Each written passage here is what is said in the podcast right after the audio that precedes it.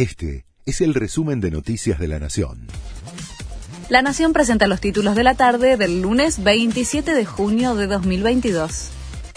Desde Alemania, Alberto Fernández negó que se sumen restricciones al dólar. Fue sobre el final de la conferencia de prensa con la que selló su paso por la cumbre del G7. El mandatario fue consultado sobre si evaluaba la posibilidad de sumar restricciones, por ejemplo, sobre el dólar tarjeta. No, hoy se tomaron las medidas, ya las explicó el presidente del Banco Central y el ministro de Economía, dijo contundente Fernández. El blue quebró su récord.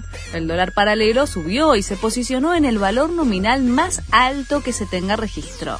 En las cuevas de la City porteña se ofreció a 232 pesos, lo que representa una suba de 6 pesos, 2,6% frente a la jornada previa el crudo relato de otra mujer que acusó a Sebastián Villa por abuso sexual.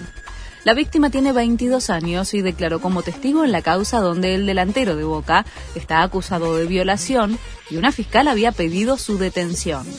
Me arrancó la bombacha y me tenía agarrada de los brazos. No llegó a penetrarme porque yo me corría, declaró la joven que no quiso instar la acción penal por el hecho.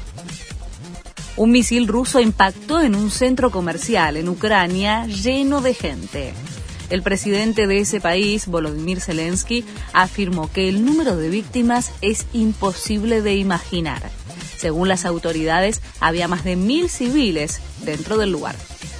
Sigue la polémica en torno al título de entrenador de Carlitos Tevez piden a la Asociación de Técnicos del Fútbol Argentino que acredite que el Apache cuenta con título habilitante para estar ocupando su cargo en Rosario Central. El organismo tiene 48 horas para hacer pública la información y detallar cómo, cuándo y dónde Tevez hizo el curso para ser técnico. Este fue el resumen de Noticias de la Nación.